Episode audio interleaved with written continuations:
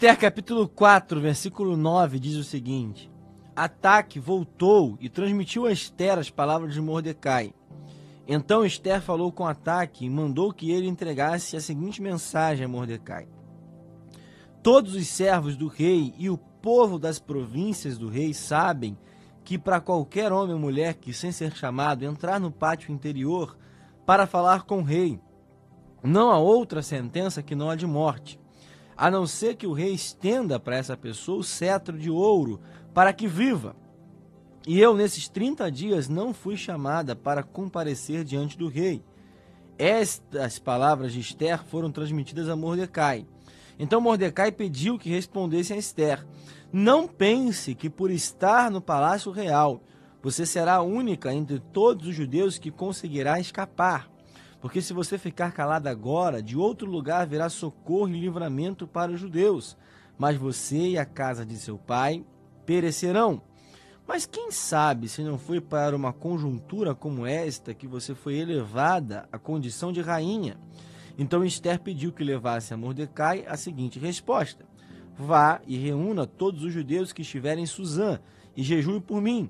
Não comam nem bebam nada durante três dias, nem de noite nem de dia. Eu e as minhas servas também jejuaremos. Depois irei falar com o rei, ainda que seja contra a lei. E se eu tiver que morrer, morrerei. Então Mordecai foi e fez tudo o que Esther lhe havia ordenado. Irmãos, esse é um texto muito rico, muito, é, é, muito polido, cheio de detalhes aí importantes para que a gente possa aprender e ser abençoado. Eu já li algumas vezes, é um texto que sempre fala ao meu coração. Mas especificamente nesse momento que nós estamos iniciando aí, já caminhando para a metade, você pode nos ouvir depois, mas aqui, quando eu falo, já estamos caminhando para a metade do mês de janeiro de 2022. E esse ano de 2022, o nosso pastor, presidente, pastor Jaime Soares, colocou aqui para nossa igreja o seguinte tema: o ano do controle de Deus ser revelado. 2022, então, é o ano do controle de Deus ser revelado. Irmãos, e quando esse tema foi colocado, esse texto me veio ao coração, me veio à memória, por lembrar exatamente isto acontecendo nesse período da história. Eu não sei você, eu gosto muito de filmes de ação, principalmente alguns filmes aí que a gente vê no nosso, é, nosso cotidiano, né? filmes, é, você pode até escandalizar, mas tem filmes de super-heróis aí, são, são bem né, curiosos para a gente assistir, a gente aprender, são filmes lúdicos, que a gente pode é, a, assistir, né? Na nossa rotina. Irmãos, mas um filme de ação, qualquer um que seja, tem uma característica particular. E exatamente eu quero focar nisso para a gente entender esse texto à luz desse tema, à luz daquilo que é o controle de Deus sendo revelado. Um filme de ação ele consiste em três divisões, chamado de atos. Existe o primeiro ato, existe o segundo ato e existe o terceiro ato, que culmina com o final do filme. É exatamente ali o final da história. Então, a gente precisa entender qual é a importância de cada um desses atos e dos acontecimentos nessa história. Nós pegamos esse livro de Esther, pegamos essa trajetória e podemos fazer a divisão em filmes para que você entenda aquilo que o Senhor tem para nos falar através desse texto. O primeiro ato de qualquer filme é a problemática. É onde se desenrola o enredo, aonde nós temos o começo da história, os acontecimentos que abrem abrem todo o cenário, são apresentados os personagens. Se é um filme que você não conhece, é um filme que a gente chama de filme de origem, né? Um filme que começa uma série de filmes ou uma seriado qualquer, tem ali a apresentação. É onde você apresenta os personagens que você não conhece, onde você conhece histórias que estão ali, que você não foi apresentado. É exatamente o que acontece no livro de Esther. Nós vamos observar, a gente não sabe quem é Esther, é um livro que não está diretamente conectado a outros livros da história. a gente vai observar que há livros na Bíblia que nos apresentam personagens particulares. Não tem a história, o registro desses personagens em outros momentos. Jó, por exemplo, é um livro muito conhecido exatamente por apresentar um personagem que não é citado em lugar nenhum na Bíblia. A gente tem até uma curiosidade para você, em algumas versões há uma apresentação, um nome ali, uma citação, na verdade, de um homem chamado Jó em Gênesis. Porém, é apenas em algumas versões e não significa que seja o mesmo Jó da história do livro. Então, a gente vai observar que esse livro de Esther apresenta personagens. Quem é Esther? Quem é Mardoqueu ou Mordecai? Quem é Amã, o inimigo do povo judeu? A gente vai aprendendo aqui durante o livro. Então, apresentam-se os personagens. Mas no primeiro ato é apresentado também o vilão da história, aquele que tem o plano maligno, o plano para acabar com a história, acabar com alguma coisa. Esse é Amã, o vilão, aquele que é utilizado por Satanás para intentar contra o povo judeu. E ele tem um plano, ele tem uma meta, ele traça um objetivo e ele estabelece até um dia para traçar isso. Ele tem uma ideia, apresenta ao rei Assuero e o rei Assuero, vendo a situação, acaba aceitando. Ele faz então uma, um, uma, um pedido para que a, pudesse exterminar o povo judeu em um dia do último mês daquele ano. Irmãos, eles então, é, o rei então dá autorização, é, faz com que haja realmente este decreto, a mãe então sai satisfeito e aí nós temos o primeiro ato. O primeiro ato é exatamente o ato do problema, da circunstância que precisa ser resolvida. Irmãos, a gente talvez, você talvez que me ouve ou assiste, esteja vivendo o primeiro ato da história.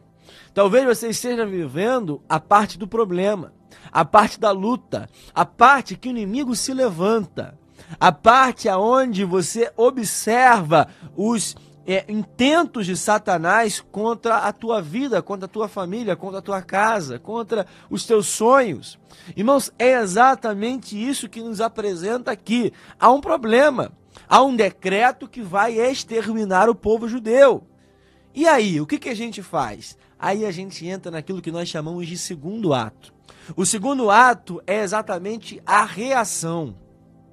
Nós vamos observar que em um filme de ação, após o problema ser apresentado, o herói, aquele que é o mocinho, como a gente fala, ele precisa entender o cenário e encontrar elementos para resolver o problema.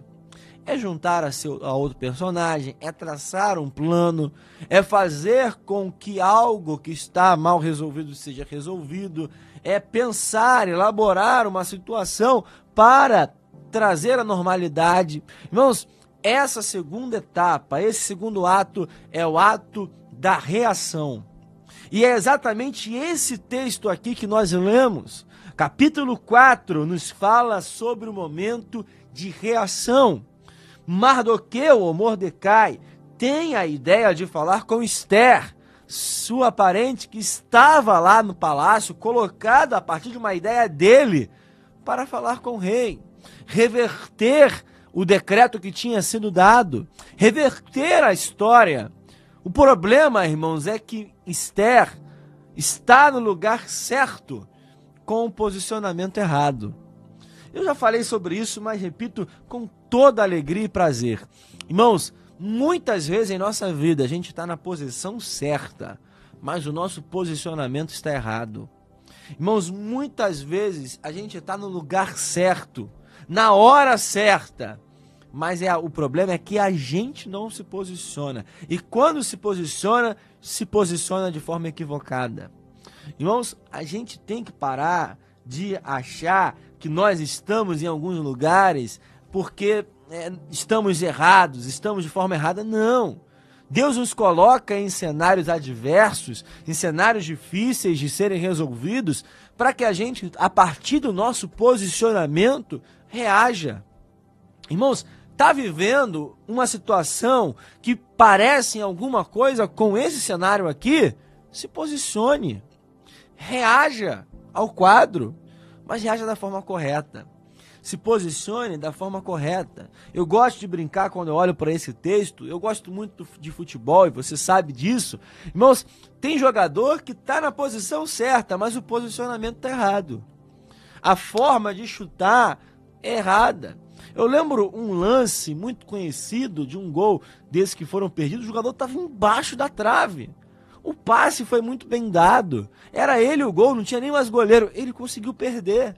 Irmãos, na nossa vida existem situações que são assim. Deus nos coloca na cara do gol. É a gente o gol, não tem nem goleiro, não tem ninguém para impedir. Irmãos, a gente consegue perder a oportunidade. A gente consegue desperdiçar a oportunidade. Estar na posição certa que Deus nos colocou. Irmãos, se posicione.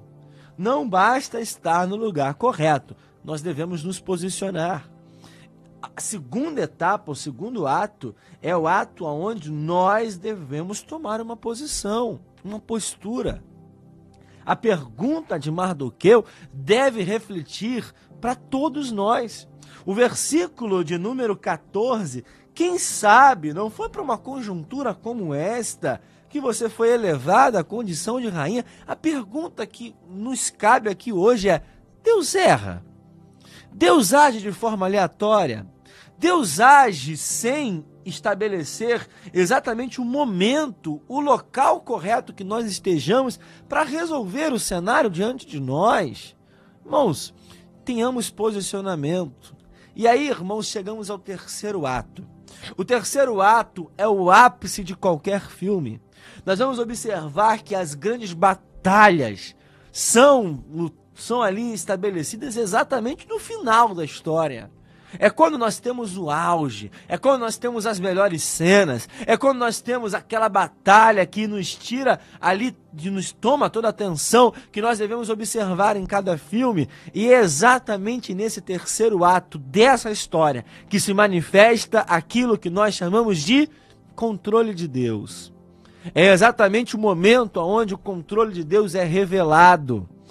A partir do momento que Esther se posiciona, o cenário começa a ser mexido. O quebra-cabeça começa a ser resolvido. O cenário onde não fazia, fazia o menor sentido começa-se a fazer sentido. Deus reverte a história. Deus faz com que o homem, o, o rei Assuero, perca o sono. Deus faz com que a forca que foi preparada para Mardoqueu seja usada em Amã. Deus faz com que o dia do decreto que tinha sido estabelecido como um cenário para exterminar o povo judeu fosse um dia de festa, fosse um dia marcado como um novo feriado. Ah, irmãos, que o controle de Deus seja revelado na tua vida no terceiro ato. Fique tranquilo, irmãos. Se você está vivendo a primeira cena, se você está vivendo o tempo aonde nada faz sentido, fique tranquilo. O controle de Deus será revelado. O terceiro ato do filme ainda vai chegar. Não é o final da tua história, não é o final do teu filme. O controle de Deus vai ser revelado. E quando isso chegar, o projeto de Deus, o que Deus tinha estabelecido aqui, era uma festa era uma comemoração. Irmãos, o nosso Deus gosta de festa.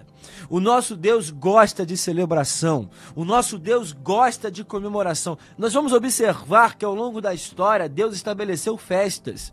Deus estabeleceu dias para serem celebrados. Irmãos, fique tranquilo, no final desse filme, o que vai haver é uma festa é uma comemoração, é o testemunho que você vai contar, é o culto de ação de graças que você vai dar, porque o controle de Deus vai ser revelado na tua vida em nome